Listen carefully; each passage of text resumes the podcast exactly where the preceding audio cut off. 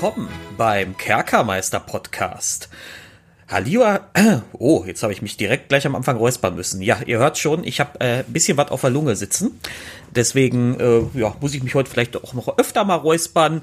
Ähm, ja, aber herzlich willkommen bei dieser schönen Folge. Und ich habe gleich eine ganz großartige Nachricht. Wir werden heute über die beste, über die beste Neuerung sprechen, die D&D uns in der nächsten Zeit bieten wird. Marcel, was glaubst du denn? Was ist das, diese beste Neuerung? Da, da, triffst du mich ja jetzt auf dem, auf dem falschen Fuß, ja.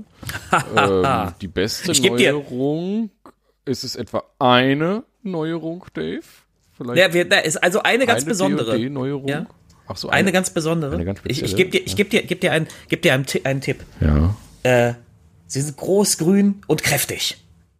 Ähm, Oga? Ey! ja gut, die sind nicht grün.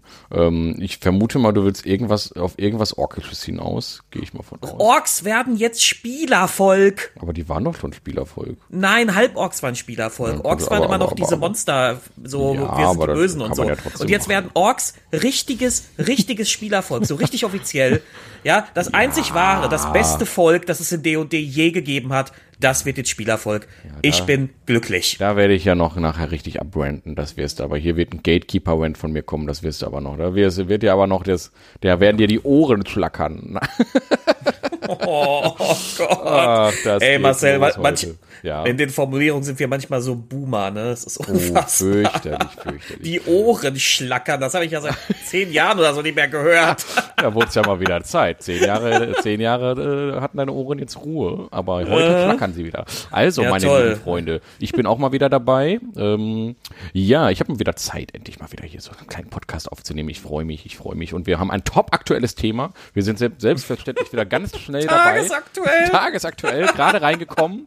Brand heiße Presse-News extra für Kerkermeister adressiert worden. Wir dürfen weltexklusiv als allererstes, na gut, okay, vielleicht ein bisschen, bisschen spät, ähm, ja, wie das halt so ist, ne? wenn man immer am ersten veröffentlicht, dann kann man halt nicht immer sofort. Ne? Leute müsst uns verstehen. Also wir reden heute über One D&D oder D&D One. Ich komme immer durcheinander, was ja eigentlich die offizielle richtige Reihenfolge ist.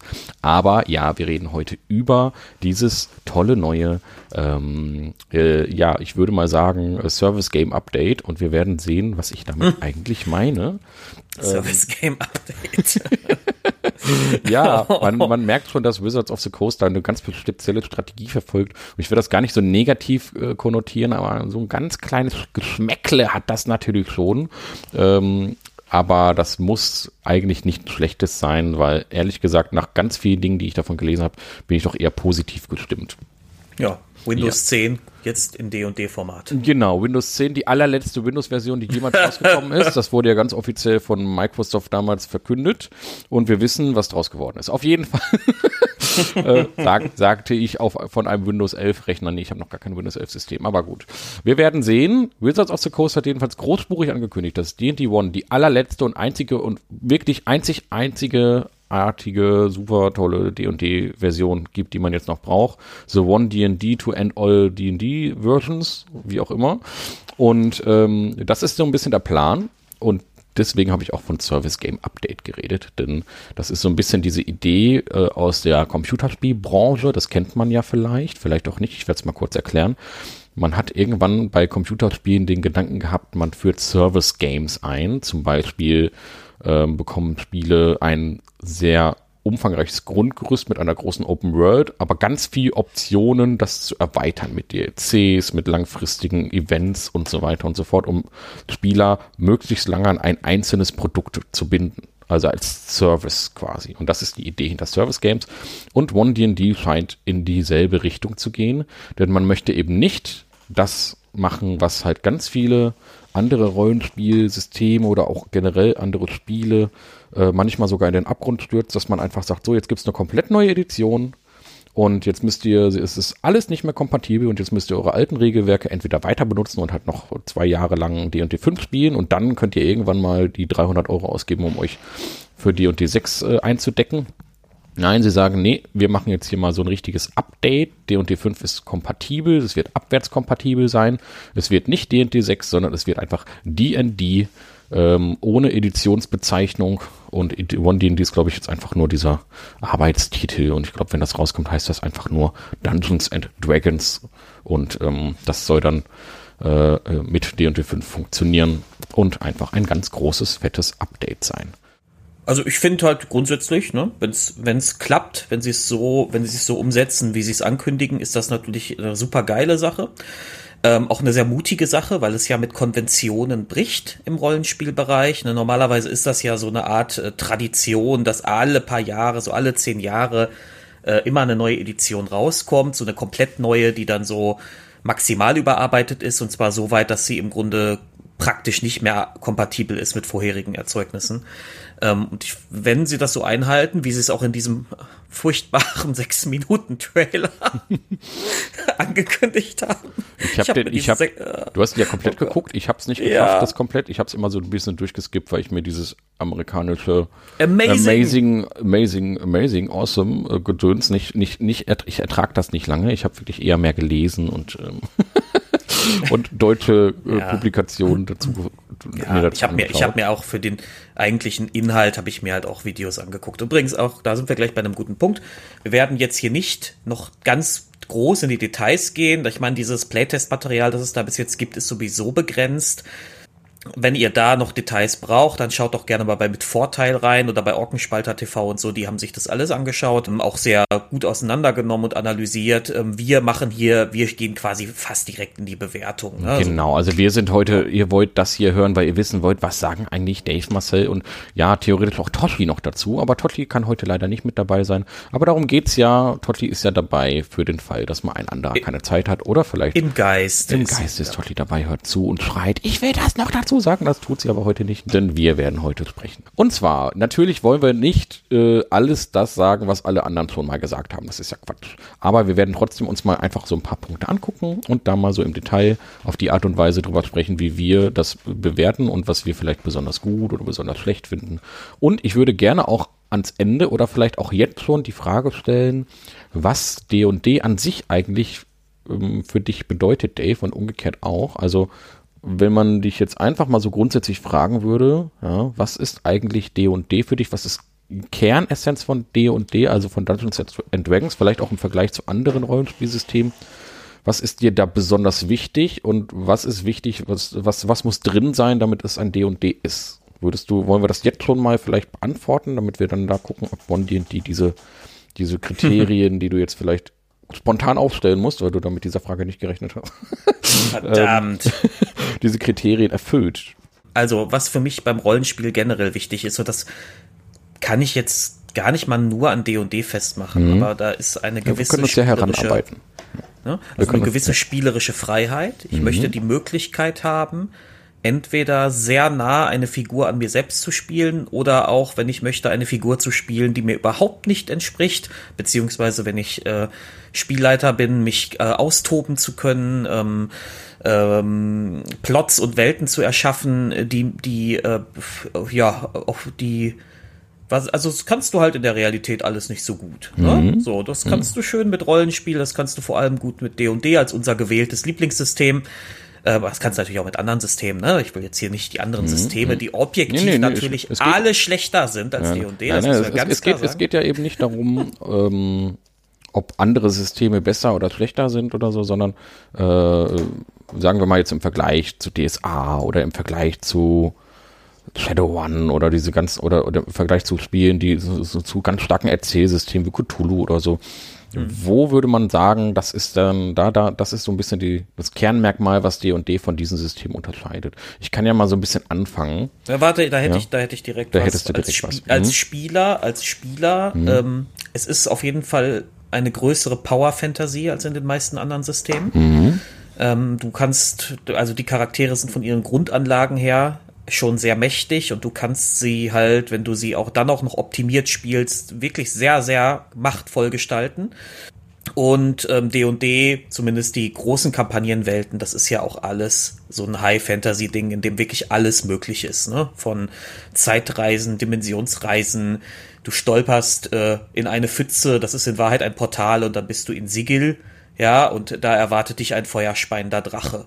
So, mhm. das, das, das, das kann alles D und D und das kann D und D zumindest von seiner Grundanlage her besser als zum Beispiel ähm, äh, äh, Aventurien, ne, das schwarze Auge, ohne dass ich jetzt die Leute, die das spielen, ne, also es geht nicht darum, ja, die da, zu ärgern. Auch da kann man sehr, dazu kann man sich sehr kreativ sagen, austoben. Äh, dass wir wirklich sehr lange nichts mehr mit DSA zu tun hatten. Das heißt, wir wissen ehrlich gesagt natürlich auch nicht, was in den letzten zehn Jahren in Aventurien ja. so passiert ist, ob da nicht auch irgendwelche multiversen Sachen oder sowas entstanden sind. Meines Wissens aber glaube ich nicht. Ich weiß es nicht. nicht. Ne? Also genau. ich glaube, das ja. größte Ding in Aventurien, ich verfolge das ja mal so mit einem Auge und eines der größten Dinger war halt dieses Borbarat-Abenteuer. Mhm. Und da geht es um Zeitreisen und das ist dann aber auch schon das höchste der Gefühle, soweit ja. ich das weiß. Ja, Aventurien-Fans da draußen können uns da ja mal aufklären in den Kommentaren.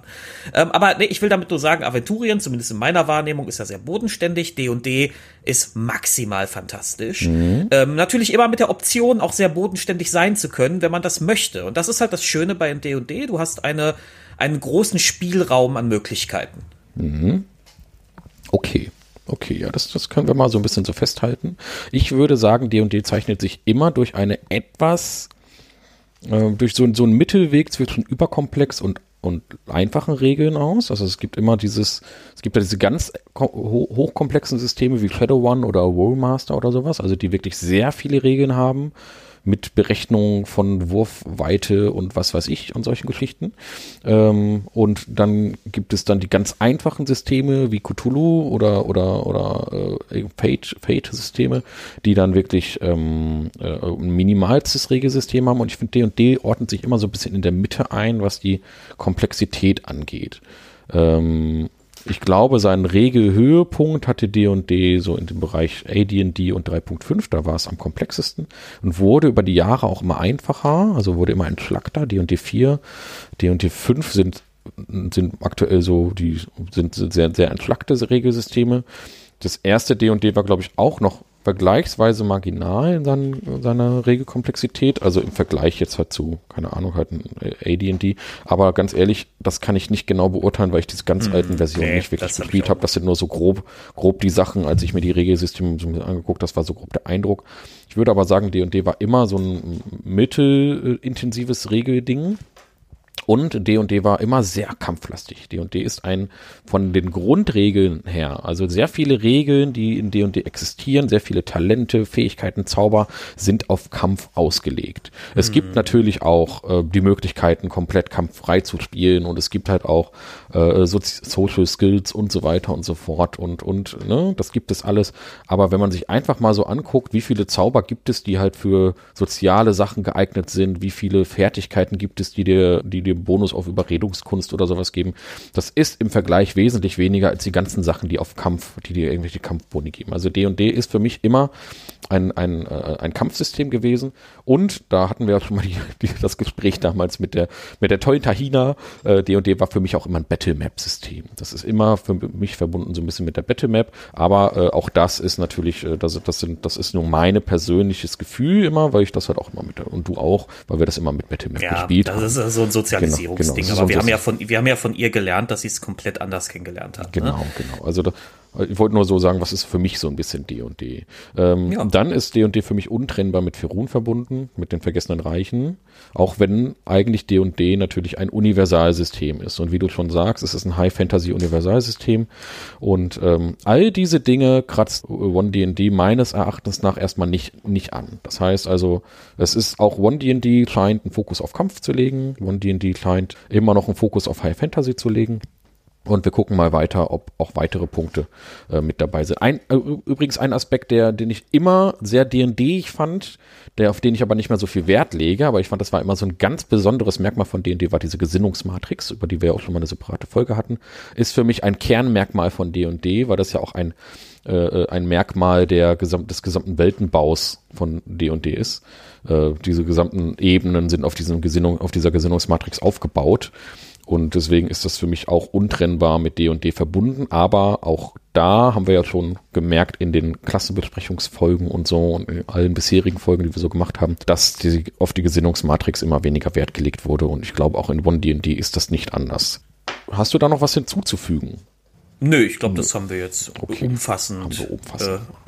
Äh, jetzt können wir uns ja mal fragen, wird denn was, wo wird denn One D&D diesen diesen komplexen Ansprüchen entsprechen. Ja, ich, ich würde jetzt einfach mal sagen, wir fangen mal ganz grob an mit so ein paar, mit so was Grund, Grundlegendem. Und zwar die Charaktererschaffung in One D&D. Und zwar ist es jetzt so, dass es ähm, bei der Charaktererschaffung sich sehr stark an den optionalen Regeln aus dem Tachas Kessel äh, für alles oder wie auch immer die deutsche Taschas Currywurst. Also Taschas Kessel für alles übrigens eine sehr ungeschickte Übersetzung, finde ich. Äh, warum nicht ein Taschas Kessel buntes oder so? Warum benutzt man da nicht irgendwie so einen schönen deutschen, deutschen Euphemismus? Naja, Kessel buntes ist aber leider auch schon wieder so Boomer-Sprache. Ja, natürlich. natürlich ist das Boomer-Sprache, aber das ist doch egal. Aber es ist wenigstens etwas, was dann im Deutschen tatsächlich eine Bedeutung hat und Taschas Kessel mit allem oder für alles oder so, das klingt ja einfach das klingt ja einfach irgendwie ungeschickt. Ja, jedenfalls übernimmt es dieses optionale äh, System, was in Tatlas mal äh, vorgestellt wurde. Ich weiß gar nicht, wie beliebt oder unbeliebt das letzten Endes in der gesamten Community ist. Da habe ich gar nicht so richtig den Blick für. Und zwar geht es ja darum, dass Völker einen Attributsbonus haben in D&D 5. Das heißt, ein Ork ist halt besonders stark und hat dementsprechend einen Bonus auf Stärke. Oder es gibt bestimmt, bestimmte Zwergenuntervölker, die sind ein bisschen kräftiger und dann gibt es Zwergenuntervölker, die sind ein bisschen charismatischer und so weiter und so fort. Das heißt, da gibt es also einen Attributsbonus und Tachas sagt halt eben, nee, es gibt gar keinen Attributsbonus mehr, so einen fixen oder so, der sich an einem Volk orientiert, sondern es gibt einfach, äh, ihr könnt euch aussuchen, auf welche Attribut ihr da einen Bonus legt. Denn jeder Charakter hat eine eigene Geschichte und jedes Volk ist anders und es gibt auch einen schmächtigen Ork und einen starken Menschen und äh, das kann man auch, darum kann man sich das frei aussuchen. Das war damals relativ kontrovers diskutiert und ähm, jetzt ist es aber wirklich ein elementarer Teil in One D&D und auch noch ein paar mehr Dinge ändern sich. Aber gehen wir vielleicht mal auf diesen allerersten Punkt ein äh, der ja auch einer der kontroversesten ist und bei dem damals auch äh, sehr viele Leute die Sorge hatten, dass das, was ja optional war, jetzt dann doch wirklich irgendwann richtig fest in die Regeln kommt und das wäre ja voll super doof. So, Dave, wie stehst du denn zu diesem zu dieser Regeländerung, die wahrscheinlich, also, ach genau, das müssen wir noch ganz kurz voransetzen. Also One D&D ist aktuell im Playtest. Das heißt, es gibt aktuell so, so ähm, äh, ja, wie nennt man das, Playtest-Runden. Äh, Bis Ende 2023 laufen die noch. Das heißt also, diese ganzen Regeländerungen, die jetzt gerade, die wir heute ansprechen, sind gerade in der Testphase und werden potenziell noch angepasst nach Feedback von den Spielern, was ist gut, was ist schlecht und so. Also alles, was wir jetzt sagen, ist noch nicht fix. Ja, also da gibt's noch nichts irgendwie, das gesagt wird, das wird passieren, sondern das sind jetzt gerade einfach nur diese angestrebten Änderungen. Und äh, was davon jetzt reinkommt und was nicht, können wir natürlich nicht sagen. So, aber meine Frage war, Dave, was hältst du von diesen Attributsthemen? Also, wenn du mich jetzt persönlich fragst, dass ich von, von nur von dem System halte, sage ich, ich finde das sehr gut. Das haben wir aber auch schon, auch im letzten Podcast und auch in einigen Folgen davor immer wieder betont. Also für mich ist das eine gute, eine gute Sache und ich und soweit, wenn sie das denn einhalten, dass das Ding komplett rückwärtskompatibel mit D und D5 ist, steht es dann ja immer noch jedem frei, seinen klassischen Zwerg zu nehmen es steht ihm ja auch immer noch frei, sein äh, trotzdem seine Punkte auf Konstitution zu legen, wenn er das als glaubwürdiger empfindet, ja, in seiner Fantasie. Das ist ja auch völlig in Ordnung. Ja, genau. Also da ist einfach nur mehr Freiheit drin, mehr Möglichkeiten, einen Charakter noch, noch mehr zu individualisieren. Und das begrüße ich erstmal, ja. Mhm. Mhm. Okay. Also ich, ich, ich sag mal dazu, ich bin da immer noch, ich bin da immer wieder mal ein bisschen zwiegespalten, mal, mal das ist so eine Stimmungssache. Ich finde es grundsätzlich an sich erstmal gut. Ich würde es bei mir wahrscheinlich als Spielleiter, ich weiß noch gar nicht, ob ich das vielleicht ein bisschen einschränken würde oder so, weil ich bin auch weiterhin der Meinung, es gibt Völker, die sind einfach vom Muskelbau einfach stärker. ja, also wenn gehen wir jetzt einfach mal so rein theoretisch davon aus, es würde jetzt hier auf dieser Erde wären Gorillas, ja, wären halt auch hätten sich auch so weit entwickelt wie wir Menschen. Dann würde es wahrscheinlich so sein, dass Gorillas immer immer ein bisschen stärker sind als der also dass der schwächste Gorilla immer noch stärker ist als der stärkste Mensch. Ja, weil so ein Gorilla ist halt was weiß ich, dreimal stärker als Menschen oder viermal stärker oder sowas.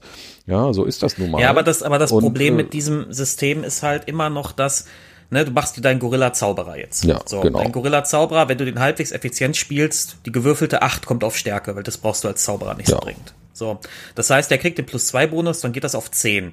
Damit ja. ist der halt immer noch ein Lauch. Und ja, jeder Mensch mit Stärke 13 kann den im Armdrücken besiegen. Weißt du? Ja, so, ja klar, dann ist das halt, das ist halt eine, eine, eine natürliche äh, Ja, ja, pass auf, ich will, will ja darauf was hinaus. unter den Gorillas oder sowas. Der, der ist halt, hm? ich will ja darauf was hinaus. Ich will damit sagen, dass diese Art des Systems ja gar nicht sauber dieses dieses Genetik-Narrativ abbilden kann, weil der eigentlich müsste dieses Gorilla-Volk einfach immer mit Stärke 18 rumlaufen. Ja, ja. So, also, ne, damit das glaubwürdig wird. Mhm. Ähm, deswegen, deswegen, also, finde ich das jetzt, ich verstehe den Gedanken dahinter, aber es ist so ein, ein, ein relativ kleiner Bonus, der so abstrakt ist, dass er halt da gar nicht diese Wirkung hat, die er haben müsste. Ne? Genau, das, das, das so. stimmt nämlich auch. Ich bin nur, ich, mir geht's tatsächlich nur um dieses Narrativ, das so ein bisschen dahinter steckt. Mhm. Ja, mhm. das also, dass man halt sagt, alle Völker sind von Grund auf eigentlich äh, von der körperlich, von der Physis her identisch.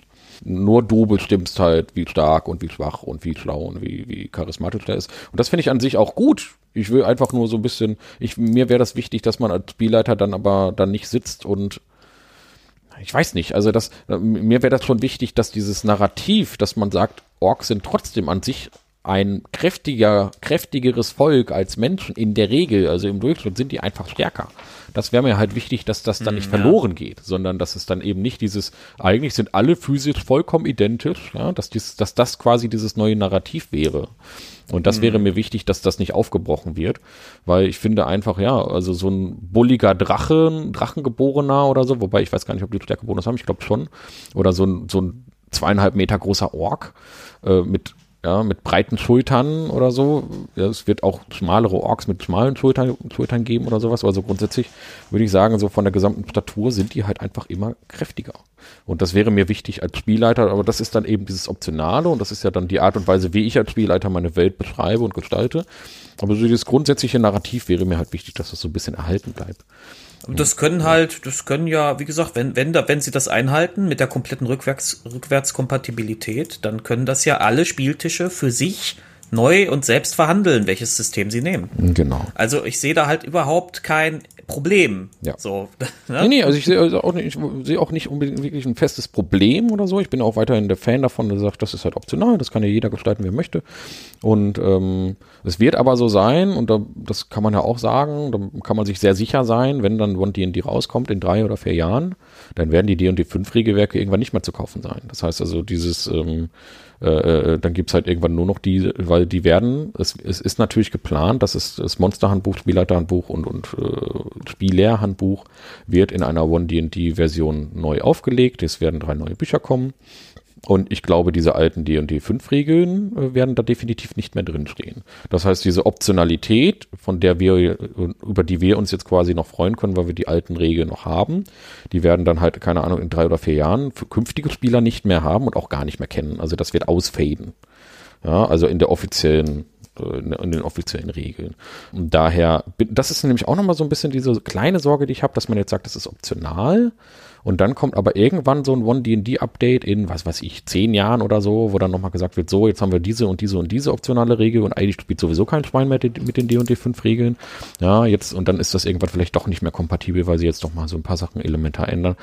Wäre aber nur so eine minimale Sorge, die mir ehrlich gesagt auch relativ egal wäre. Aber so Grund, weil Regeln muss man ja nicht übernehmen und so. Also, also, ich meine, es ist halt, ich finde das jetzt erheblich eleganter, was das, was sie anstreben, als, als die übliche Lösung, wo dann einfach dieser harte Cut kommt und genau. sagt, so, ab, ab heute ist der erste, erste 2023, ab heute ist euer altes Regelwerk nichts mehr wert. Genau. Ja, es gab, es gab ja zum Beispiel ein Beispiel aus dem Tabletop-Bereich. Da gab es ein, ein Tabletop-System, das nennt sich War Machine. Das wird, glaube ich, auch immer noch gespielt.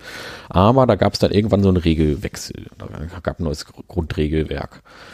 Und äh, das war dann ein eklatanter Einbruch in den Verkaufszahlen. Also plötzlich wollten die, haben die Leute dieses neue Regelwerk nicht gekauft oder wollten darauf nicht wechseln. Und dann hatte der Hersteller richtig Probleme plötzlich. Ne? Also ich, das habe ich damals noch mitbekommen, so im Podcast. Ich habe War Machine nie gespielt, aber das war wirklich dann so in dieser War Machine-Szene war plötzlich so ein richtiger Bruch von Leuten, die das neue Regelwerk nicht spielen wollten oder die es nicht gekauft haben und die dann noch nach dem alten.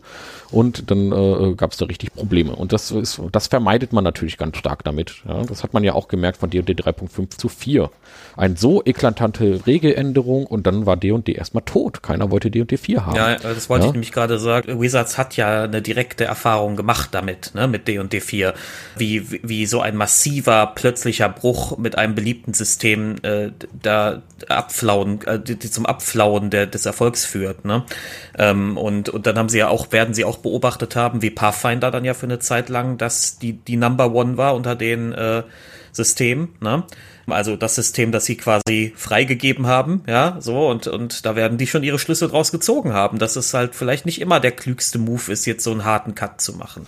Genau. Und Ne? Also, ich, ich, also so marketingtechnisch ist das halt auch sehr, sehr klug, weil sie wissen halt auch, dass ihre Community sich aus äh, sehr verschiedenen Menschen zusammensetzt. Ich glaube ja, dass es immer schon so war. Ich glaube nur, dass das lange nicht wahrgenommen wurde, weil es immer diese sehr einheitliche Idee von dem gab, wer spielt D und D, ja, so Leute wie wir beide halt, ne? so, ja.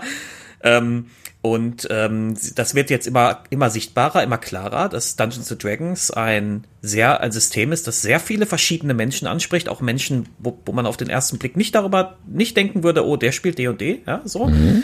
Und mit dieser Lösung machen sie halt einen perfekten Kompromiss äh, mit zwischen den alten Hasen, ja, die, die so ein bisschen so, das muss alles so sein und ich will halt meinen fünf behalten und ich will da auch nicht von weg und ich finde das alles geil wo ich ja auch so ein bisschen drin bin, ja, und, und eben anderen Leuten, die halt, die sich halt mehr Flexibilität wünschen, vielleicht noch ein bisschen mehr Power Fantasy wünschen, noch ein bisschen, noch ein bisschen äh, mehr Individualisierungsmöglichkeiten ihrer Figuren, um noch mehr Freiheit zu haben, eine Fantasie auszuleben, die sie im echten Leben nicht ausleben können.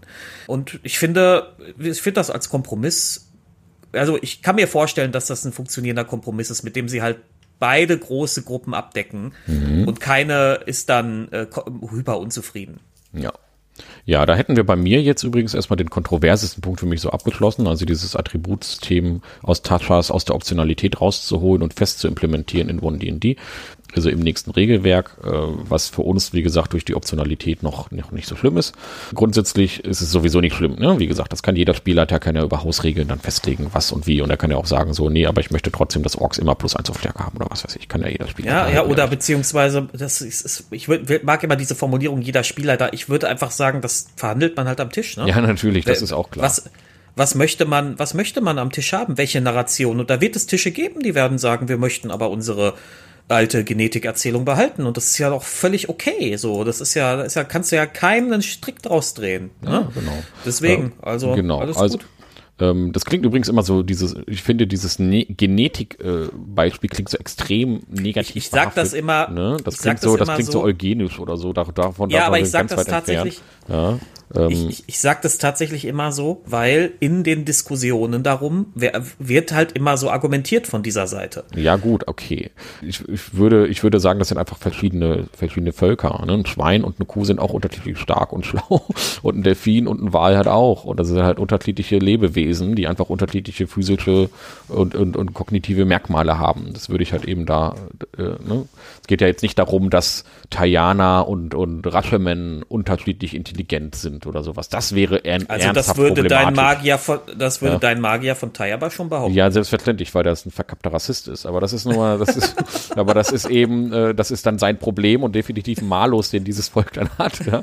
ähm, aber das wäre halt ein Problem, wenn man sagen würde, so, ja, die äh, Tayana und die Raschemen, die sind voll unterschiedlich klug und schlau und stark und wie auch immer.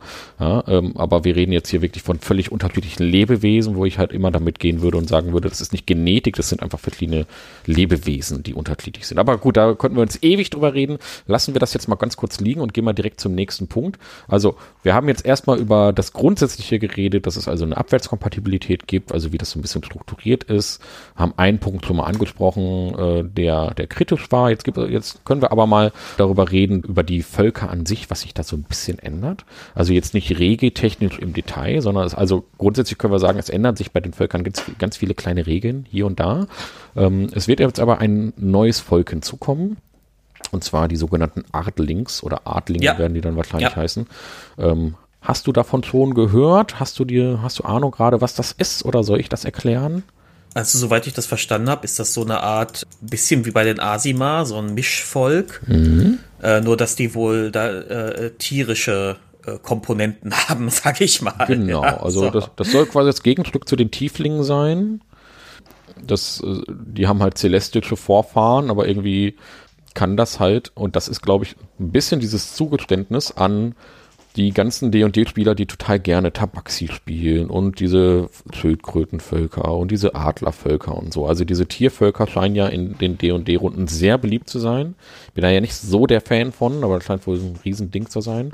Ähm, und diese Adlinge sollen jetzt einfach die Möglichkeit sein, jeden das Tier zu geben, das er sein möchte. Also du kannst dann halt dem einen Pinguinkopf aufsetzen, weil du sagst, der ist halt eben verwandt mit einem Pinguin aus der Eisebene von Malar, was weiß ich, Pustekuchen. Ja, äh, Malar macht jetzt gar keinen Sinn von Auril, da laufen nämlich auch celestische Pinguine rum und da ist er irgendwie mit verwandt oder so.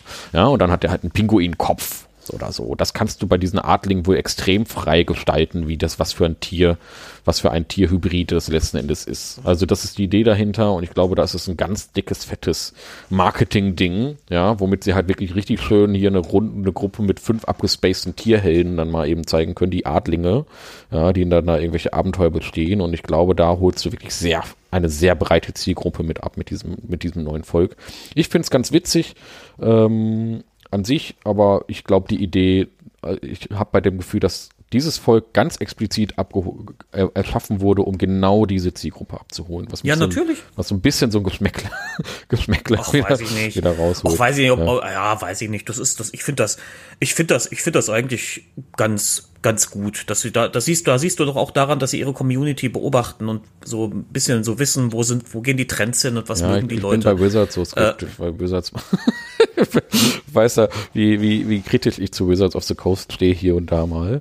Ähm, nee, ich mag es halt eben, wenn Völker lore-technisch äh, entwickelt, also wo, wo, wenn man sich halt quasi auf die Lore konzentriert und sich daraus dann eben was entwickelt. Mhm. Aber das ist ähm, hier der Fall. Das ist hier der Fall. Ja, ja. Diese ganzen, die ganzen guten äußeren Ebenen sind voll mit solchen Tierwesen. Ja. Da gibt es zum Beispiel auch diese, diese zweibeinige Hunderasse, die, die so immer so Paladin-esk, ja, die haben auch so typische Hundeattribute, so treu und ähm, aufopferungsvoll und so und ähm, die wollte ich immer mal spielen in 3.5, aber mhm. das hatte so eine Stufenentsprechung von plus 8 oder so, ja. also das war eigentlich völlig absurd. So, äh, ne? aber, aber, aber siehst du, da hätte ich jetzt, da hätte ich jetzt die Möglichkeit mit so einen zu spielen, nee, nee, ohne nee. diese ganzen Nachteile. Also ja, also ich finde das, das ist so eine Henne-Ei-Frage gerade. Also ich, ich glaube halt in diesem Fall wurde überlegt, okay, wir brauchen so ein, wir brauchen irgendwas, wo jeder, wo man jede Tierart machen kann kann, die man möchte, weil das ist gerade voll in und so. Und das ist, glaube ich, ne, also das wurde quasi so ein bisschen gefühlt nach nach Marktumfragen gemacht und nicht nach reiner Kreativität des äh, ja, so ein bisschen SEO-optimierte äh, äh, Volk, Volkserstellung. Das ist so ein bisschen dieses Gefühl, was ich dabei habe, weißt du? Okay, ich habe da einen anderen Vergleich. Ich, mir kommt das eher so ein bisschen so vor, wie so Bezüge auf modernere Zeichentrick- und Anime-Sachen, wo auch oft Lore von, also so Hintergrundlore von, keine Ahnung, den Tieren, die da leben und so, nicht so dicht ist. Beispiel bei, bei Avatar, bei der Anim Animationsserie Avatar, wo es ja. immer diese Tiere gibt und das sind immer so Kombinationen aus zwei Tiere. Ja. Vogel, Pferde. Ja, ja ähm, klar. Äh, ich weiß nicht mehr alles. Ich fand das immer sehr kreativ auf eine Weise, aber eigentlich ergibt vieles davon so, wenn man sich das mal da ein bisschen, ein bisschen so ja, logisch, ne, ergibt nicht so viel Sinn. Ähm, aber das, das hat inzwischen eine ähm, Tradition, so eine neuere Tradition in, in modernen äh, Jugendserien, würde ich mal sagen, ohne dass ich das abwertend meine, weil ich schaue sowas selbst gerne auch dass, dass man da einfach, ja, so Dinge miteinander kombiniert und dann kommt da was, irgendwas Neues bei raus. Das muss auch nicht so viel Sinn ergeben. Da hat sich auch vorher keiner Gedanken zu gemacht, wie die eigentlich in dieser Welt funktionieren oder was die Lore davon sein soll. Ich, ich weiß, wo du herkommst. Mhm. Ich weiß, finde das aber ehrlich gesagt schon. Also, da können sich Leute halt kreativ austoben und, und der Spielleiter kann ja immer noch überlegen, wie er das in die Lore einbindet. Genau, also ich würde es ich würd's als Spielleiter auch nicht verbieten. Ich finde es auch voll okay. Ich finde das Volk an sich auch witzig. Ich hatte nur so, weil als ich das gelesen hatte, hatte ich nur eben direkt dieses, weißt du, wenn Wizards was neu macht, bin ich im Moment mhm. einmal an diesem Punkt, warum haben die das gemacht? Die machen das doch jetzt nicht nur, weil sie es cool finden. Ich habe bei Wizards mittlerweile nicht mehr das Gefühl, dass die irgendwas noch machen, weil sie es cool finden, sondern dass das halt alles mittlerweile nur noch so ein, so ein okay, das wird nur eingebaut, wenn es, ne, wenn es ganz, wenn es mm. ne, in diesem Fall. Ja, so. ja und nein. Also ich nehme den Mit Mitarbeitern schon ab, häufig. Also so, wenn ich das so sehe, dass die da schon auch Spaß und Le Leidenschaft da und so, glaube ich schon. Ich weiß aber, was du meinst. Der Konzern selber ist sehr durchmarketingisiert. Ne? Das ist, genau. das ist, das ist so ein, das ist, also das, da sind wir halt auch wieder bei diesem Trailer, also sechs Minuten lang in, in ja, sechs Minuten sorgt kommt. dafür, dass man keinen anderen Eindruck mehr haben kann von Wizards. ja, in sechs Minuten kommt irgendwie ja. 53 mal das Wort Amazing vor oder so, ja. weißt du, das ist so, das ist, ich, aber gut, das sind auch, das hat natürlich auch mit, mit, mit soziokulturellen US-Sachen zu tun und, und wie, wie man dort, wie man dort, äh, ja, positive Stimmung ausdrückt und so, und dann ist halt, das ist halt alles in Superlativen, das ist halt für uns eher ruhige deutsche Gemüter, jetzt nicht ganz so nachvollziehbar. Nee, nee, also das ist für mich, ich, ich kenne das ja, ich weiß ja, wie die Amis sind, das sieht man ja ganz lustig bei diesen Kickstarter-Trailern teilweise. Also, es gibt auf jeden Fall, es wird diese Adlinge geben, da kann man halt eben irgendwelche Tierköpfe draufsetzen und äh, das werden ganz viele Leute richtig cool finden. Ich, ich werde es auf jeden Fall, also wenn ich da mir wirklich meinen Hunde-Asima, ich habe vergessen, wie die heißen, bauen kann, dann äh, kannst du damit rechnen, dass der kommt. Ne? Ja, ja, so. ja, ja. Ich gehe davon aus, dass, dass, dass da irgendwie sowas dann durch die Gegend wackelt. Okay, also, ähm, das wird also angepasst. Dann wird man an den Talenten einiges ändern. Und zwar ist es ja so ein bisschen in D&D 5, es gibt ja diese kleine Tabelle mit Talenten, wo man sich dann halt daraus bedienen kann. Das ist ein bisschen optionale Regeln. Man kann statt ein Attribut ein Talent nehmen. Ich glaube, das ist auch nur bei den Menschen so. Oder nee, das ist, glaube ich, bei allen Völkern so. Ne? Das hatte ich irgendwie damals im Kopf, dass das nur die Menschen könnten, dass sie dann stattdessen so ein Talent nehmen kann. Ähm, und in D&D One wird es so sein, dass man alle vier Stufen ein Talent wählen kann. So. Und die Talentliste ist größer geworden, so wie ich das überblickt habe. Und da sind auch interessantere Talente drin. Also keine klassenspezifischen Talente, die gibt es auch noch, sondern aber auch noch zusätzlich diese freien Talente. Und das erinnert mich sehr stark wieder an 3.5, was mich ja. positiv gestimmt hat. Ja. ja. das ging mir ähnlich, als genau. ich das gehört habe. Ja. ja. das, das, fand ich sehr gut.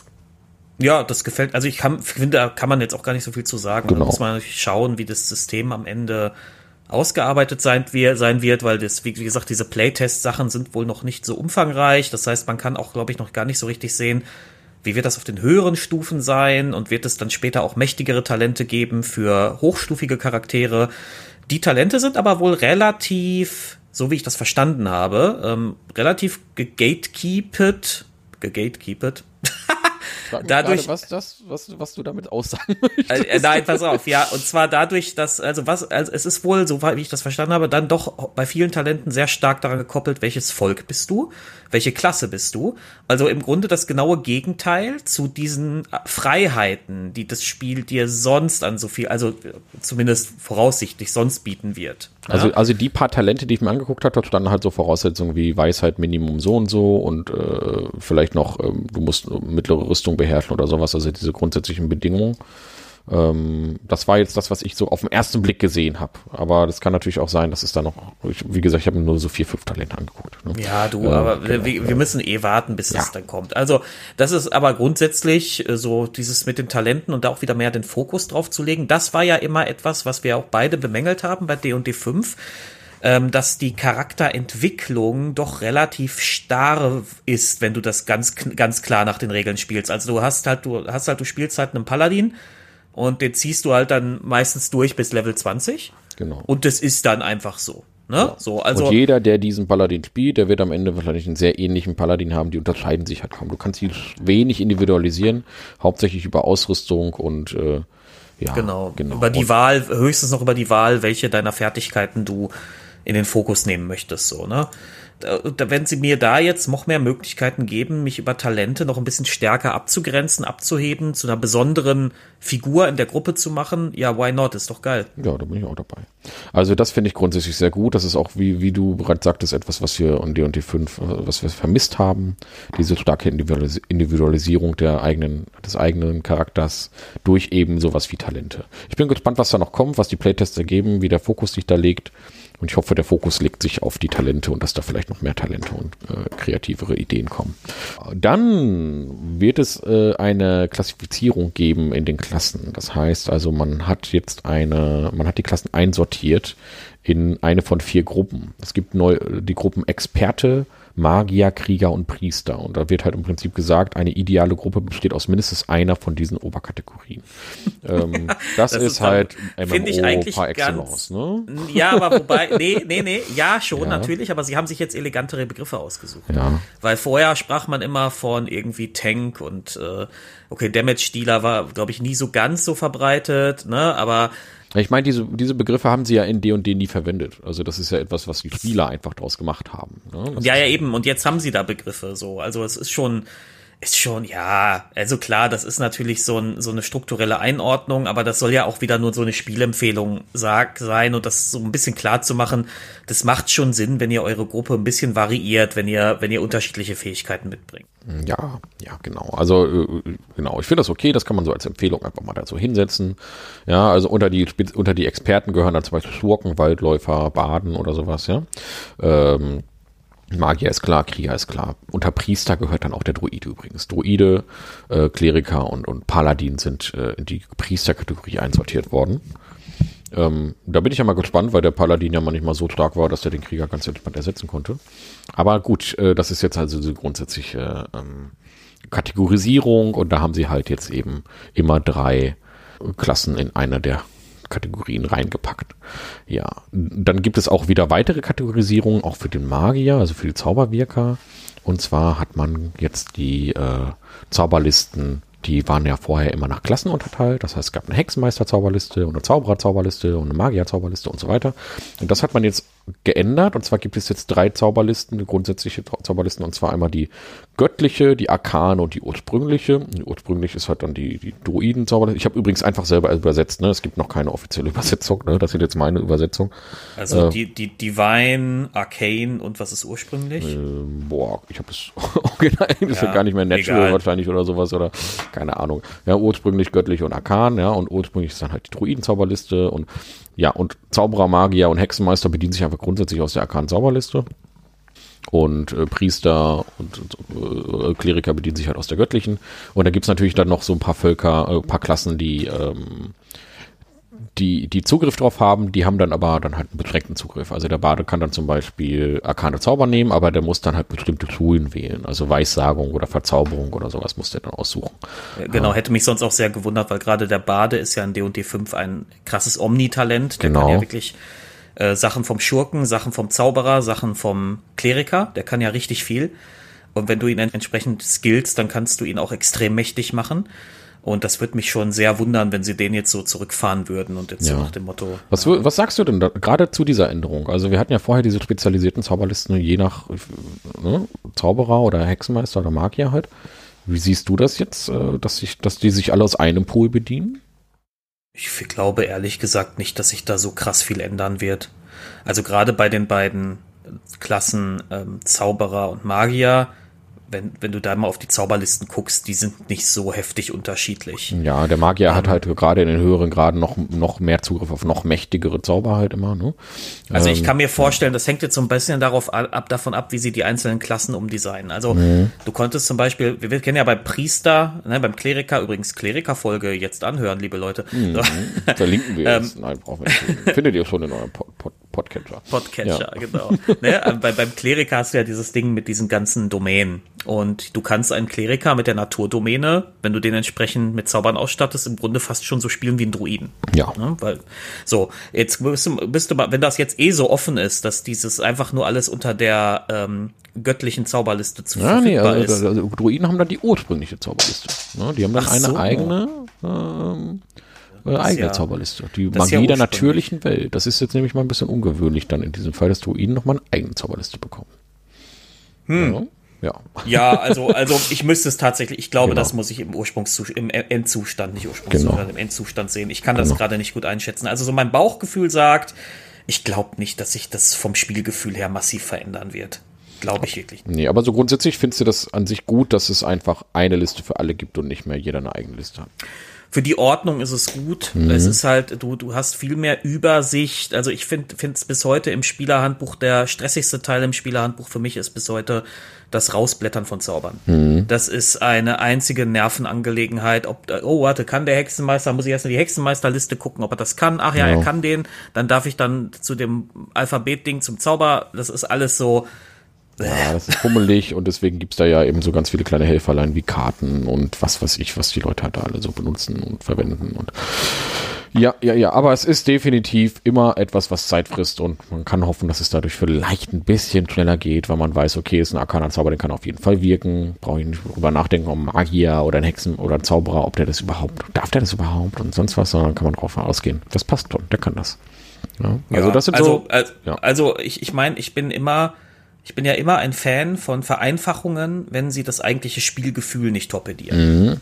So, und das kann ich mir hier vorstellen, dass das hier der Fall sein wird. Ja. Das, ähm, weil ganz ehrlich, wenn du wolltest, konntest du dir, kannst du ja auch in D&D 5 deinen Charakter so bauen, dass er bestimmte Zauber aus irgendeiner Schule bekommt, die er sonst nicht bekommen würde. Ja. Das ist, das geht mit diversen Tipps und Tricks. Das ist alles kein Thema. Warum muss ich dann, warum muss ich den, die Leute zu solchen Umwegen zwingen? Dann mache ich doch einfach ein vereinfachtes System und dann sollen sie selber entscheiden. Und, na, und hier gilt das Gleiche wie bei diesem Attributsding derjenige, der seinen Taumaturgen immer noch hyperklassisch spielen will, mit den klassischen Taumaturgenzaubern, die er sich so darunter vorstellt, kann er ja machen. Ja. Ne? Also hindert ja nie, wird ja niemand daran gehindert, das zu tun. Würde ich da auch machen. Ich bin ja manchmal auch furchtbar fantasielos bei sowas. So, also ähm, ja. why not? ja, ja bin ich, bin ich bei dir. Ich bin da bei dir, da, da, da äh, ich bin auch einfach mal gespannt oder ich bin auch dabei, dass ich sage, das muss ich einfach mal sehen. Ich denke, das ist auch etwas, was sich im Playtest wahrscheinlich so ein bisschen ändern wird, wo man dann mal gucken wird, wie praktikabel ist das eigentlich bei dem Baden dann. Das ist ja dann für den Baden wieder komplizierter, weil der muss dann ja wieder nach den Zauberschulen gucken. Ja, der darf dann ja wirklich nur aus der Zauberschule Weißsicht und Illusion ich, und sowas. Wenn ich, das könnte wieder fummelig so sein. Ja. Wenn ich so ein bisschen spoilern darf, ich glaube tatsächlich, es wird für alle Klassen die so Zugriff, die jetzt so Zugriff haben, auch auf andere Zauber, so, so komplizierte Extra-Regeln geben. Das wird beim Kleriker mit den Domänen ganz ähnlich sein. Ja. Der, der wird dann halt, dann wird da stehen, ja, der Kleriker darf sich den Zauber so und so aus, aus dem Ursprungsbaum mit reinnehmen, weil er hat die Domäne. Ja, ja, es wird, es, es, wird trotzdem ja, wieder Fummelsachen so. geben. Es wird immer wieder ja. Sachen geben, wo man mehr blättern muss. Ja, also das sind so diese grundlegenden äh, ein äh, paar ganz grundlegende Punkte, die wir jetzt mal so ein bisschen angesprochen haben, äh, die sich so ein bisschen ändern werden. Da gibt es so ein paar Vereinfachungen, die man einfach als Hausregeln, wenn man will, auch direkt so machen kann. Das da waren so ein paar Sachen, die fand ich eigentlich ganz spannend, wo man sagen könnte, hm, machen wir vielleicht mal direkt. Zum Beispiel der Versteckenwurf ist jetzt nicht mehr irgendwie gegen die passive Wahrnehmung, sondern einfach immer gegen SG15. Und wenn man das schafft, ist man halt versteckt. Fände ich ehrlich gesagt eine gute Sache. Ja. ja. Ähm, dann ja. äh, äh, das Erschöpfungssystem wird überarbeitet. Das gibt es ja zum Beispiel. Ja, diese, das Erschöpfungssystem ist auch unnötig ja. kompliziert. Ja, da gibt es ja zum Beispiel diese Tabelle und einfach jeder Erschöpfungspunkt gibt halt einen Malus auf den Würfelwurf. Ja. Äh, dann ganz viel äh, Kladderadatsch mit diesen Inspirationswürfeln. Man kriegt halt Inspirationspunkte. Äh, für ganz viele Dinge. Immer wenn man eine, eine 1 oder eine 20 würfelt oder sowas, da haben sie ganz viele Dinge geändert. Ich bin gar nicht so Fan von diesem ganzen Inspirationsgedöns, weil ich, wir verwenden das fast nie aktiv so richtig, ja. Nur der Bade, nee. weil er da irgendwie wirklich was mitmachen kann. Und sonst denkt da keiner dran und äh, Ja, wobei, also was ich ja. gesehen habe, also was, was ich ganz gut finde, ist, sie ja. wollen das ja so überarbeiten, dass die irgendwie die Punkte dann auch zum Rasten verfallen können und so, so dass du ein bisschen gezwungener wirst, die auch jetzt einzusetzen. Und also wer Leute, also ich glaube, wir werden mit Inspiration eh nicht spielen, aber die Gruppen, die damit spielen, die können davon, glaube ich, profitieren von dem, was sie jetzt damit machen. Ja, genau. Genau, genau, genau. Ja, also, ähm, da gibt's also ganz viele Kleinigkeiten, wo andere sagen, das sind einfach Hausregeln. Das wird einfach so ein bisschen in dieses Regelwerk mit ein implementiert. Da wollen wir mal so ganz grob über die Völker reden. Also da wird sich hier und da einiges ändern. Ähm, aber was hältst du grundsätzlich davon, Dave, dass die Halbvölker wegfallen? Also grundsätzlich die, es wird nämlich keine Halbvölker mehr, es gibt keinen Halbelf und keinen Halborg mehr, jedenfalls im klassischen Sinn nicht mehr. Wie findest du das, dass es nur noch Vanillas gibt? Das ist eigentlich konsequent, das macht Sinn, in, in, wenn man bedenkt, wenn, wenn das, das neue System sagt, Attributswerte und so kannst du, kannst du frei verteilen. Weil wofür brauchst du denn da noch einen Halbelfen oder einen Halborg? Ich kann ja immer noch meinen Ork nehmen und sagen, das ist jetzt ein Halborg. Also äh, steht mir ja nichts im Wege und ich kann ja dann immer noch die Sachen verteilen, wie ich das will, so, Genau. damit es in meiner Vorstellung einem Halborg entspricht. Ne? Ja, man kann sich jetzt, wenn man Hybridvölker machen möchte, wählt man sich halt quasi das primäre Volk aus. Wenn man zum Beispiel sagt, ich möchte gern einen halb elf, halb Zwerg, also ein Zwölf machen, ja, dann kann man halt eben sagen, okay, das ist halt primär ein Zwerg und so die, äh, die zweite Hälfte, die, die, die sekundäre Hälfte ist elf, dann hat er aber halt nichts aus der Elfenliste, sondern halt nur die, Zwer nur die Zwergen-Sachen im Fokus und sieht halt aus wie ein, wie ein, wie ein halb was weiß ich, wie der aussieht, ja, wie ein halb großer Zwerg mit spitzen Ohren. So, so sieht er dann halt aus, ja, und dann ähm, ist das halt wirklich nur noch Narration, was man sich dann damit hat. Das kann man dann halt individualisieren durch die Talente und durch die Attributspunkte, die man sich dann und Hintergründe vor allem, die man sich da halt entsprechend an äh, äh, dran patscht. Ja, das ist also jetzt dieses neue System bei den Völkern. Ähm, dann fallen aber auch Untervölker weg. Das heißt also nicht alle, nicht bei allen fallen Untervölker weg. Bei Tieflingen kommen sogar drei Untervölker hinzu, weil man halt auch da gemerkt hat, Tieflinge sind voll beliebt und alle finden Tieflinge cool und die sind halt voll Anime-mäßig und so. Wenn man sich das anguckt, laufen ja sehr viele Leute, äh, sehr, sehr viele Anime-Darstellungen von Tieflingen und das ist halt total trendy, ja. Ja, ja, wie gesagt, also da ist halt, da ist halt auch eine jüngere Generation dazu gekommen, Genau. die anders in fantastische Geschichten sozialisiert wurde als wir. Und das ist also, wie, wie ich selber, ich habe ja, als ich noch jung war, Ja, damals. ich habe ich hab ja selber viel Anime geschaut, aber ich muss Ja. ja. leider sagen, ich bin nie so hin, so richtig warm geworden damit. Aber ja, Mensch, mein Gott, so wie andere Leute eben auch nicht mit Conan warm werden. Mhm. Ja, so, also das ist, das ist halt, es zwingt mich ja auch nach wie vor niemand, wenn ich mir einen Tiefling mache, dass der so, dass, dass der so anime-esk aussieht. Nee, nee, aber, Das- aber im also- Prinzip könnte man ja sagen, man nimmt, und- man nimmt mir jetzt den stämmigen Halbling weg, weil es wird keine stämmigen Halblinge und keine Leichtfuß-Halblinge mehr geben, sondern nur noch Halblinge. Und ähm, äh, äh, gibt mir dafür jetzt drei Tieflingsvölker. So. Und da frage ich mich jetzt, okay, wenn man dann doch so für Tieflinge drei Untervölker macht, warum macht man, nimmt man sie denn bei den anderen weg? Dann kann man sie doch da auch lassen. Also scheint es, scheint es ja keine grundsätzliche Ablehnung von Untervölkern zu geben, sondern das scheint auch wieder hier dieses SEO-optimierte Volksgestaltung zu geben, wo man sagt, hey, Tieflinge sind voll beliebt, die müssen wir weiter ausbauen. Ach, Halblinge spielt eh kein Schwein, nehmen wir mal die Stämmigen und die Leichtfüße jetzt raus, machen wir nur noch Halblinge. Das ist so ein bisschen dieses total gemeine Interpretation, die ich jetzt gerade habe. Aber das ist so ein bisschen, das ärgert mich dann manchmal ein bisschen, wenn ich dann so sehe, okay, Tieflinge interessieren mich eh einen Scheiß. Das ist jetzt mein individuelles Problem, was ich gerade habe. Ähm, und bei Halblingen, wo ich das eigentlich sogar sehr schön finde, diese Unterscheidung zwischen Leichtfüßen und Stämmigen, das fand ich auch sehr schön in unserer Halblingsfolge. Das hat mir Spaß gemacht, das, äh, dieser Hinter Hintergrund hat mich interessiert. Und der ist jetzt quasi dann halt, ähm, der ist ja nicht weg, ja, den kann ich als Spielleiter weiter, weiter implementieren und weiter verwenden. Und ich weiß auch nicht, ob vielleicht, wenn dann irgendwann wieder so ein Ferun-Buch kommt, ob dann diese Unterscheidungen da vielleicht wieder gemacht werden. Ja, aber äh, auf den ersten Blick denke ich so, hm, schade. Ja. Warum macht man das so? Ja, das ist, finde ich auch ein bisschen inkonsequent, wenn ich mir das, wenn ich das so höre. Das ist so, also da können sie es halt bei den Tieflingen halt auch so machen, dass sie einfach sagen, du bist ein Tiefling und dann bietest du eine Liste an von typischen Tieflingsfähigkeiten und aus dieser Liste baust du dir halt deinen Tiefling zusammen. Und dann ist das halt der Tiefling von der Feuerebene oder der Tiefling von der Luftebene oder whatever. Ach nee, Tieflinge kommen immer aus Höllenland, ne? Äh, irgendwie so. Ja, also äh, es gibt jetzt drei, drei Tieflings-Unterkategorien, die abyssalen, die chtonischen und die infernalen Tieflinge. Ja, da hat man das ja dann da so aufgeteilt.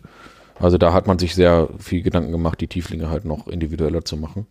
Also man, man, man konzentriert sich jetzt auf die wirklich abgedrehten Sachen. Ja? Also auf die, äh, äh, einmal auf die Adlinge und auf die Tieflinge wird sehr viel Wert gelegt. Also auf die ähm, wahrscheinlich sehr beliebten Völker.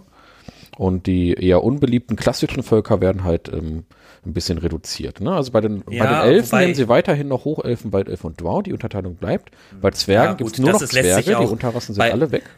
Bei der Macht der Elfenlore lässt sich das auch sehr schlecht. Also das kannst du nicht einfach rausnehmen.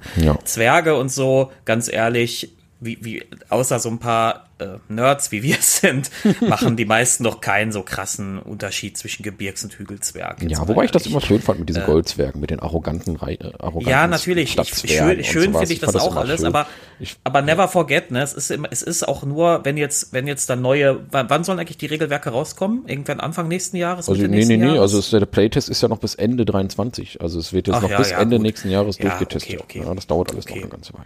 Also, wenn das dann irgendwann 2025 rauskommt, so, ja, ähm, dann, dann wird es ja auch, er, auch erstmal die Basisregelwerke geben und dann wird doch wieder dazu Zeug erscheinen. Das ja, heißt, wir werden irgendwann Ende, ein Buch ja. über Zwerge bekommen oder ein Buch über Regionen oder so und dann werden wieder Völker und Ach, Untervölker Dave, dazu du bist ja ein alter Träumer. Das wird doch nicht passieren. Es wird Abenteuer geben. Es wird ein Abenteuer ja, oder so, geben, meinetwegen. Ja, ja. Die, mhm. äh, keine Ahnung, ähm, die, äh, äh das Vermächtnis von, äh, von Durin oder so und dann ist es ein Zwergenabenteuer und dann hast du 80 Seiten, 80 Prozent Abenteuer, das dich nicht interessiert, damit mhm. du 10 Prozent Zwergenlore bekommst. Das kann sein, aber das ist, aber mein Punkt ist, ja. mein Punkt ist egal, wie sie es jetzt formatieren werden. Ja. Es wird, es wird dies, da wird es dann diesen Content geben. Sie werden jetzt nur für den sie machen das jetzt vielleicht auch gerade sogar nur für den Playtest so, weil, ja, weil sie genau wissen, dass damit mit diesem mit diesem Tier mit diesem Tiervolk und diesem Tieflingsvolk, damit catchen sie vor allem die neue Community, die junge Community. Das ja. ist im Moment ihr Marketingziel. Ja, Diese Leute die wollen sie erreichen.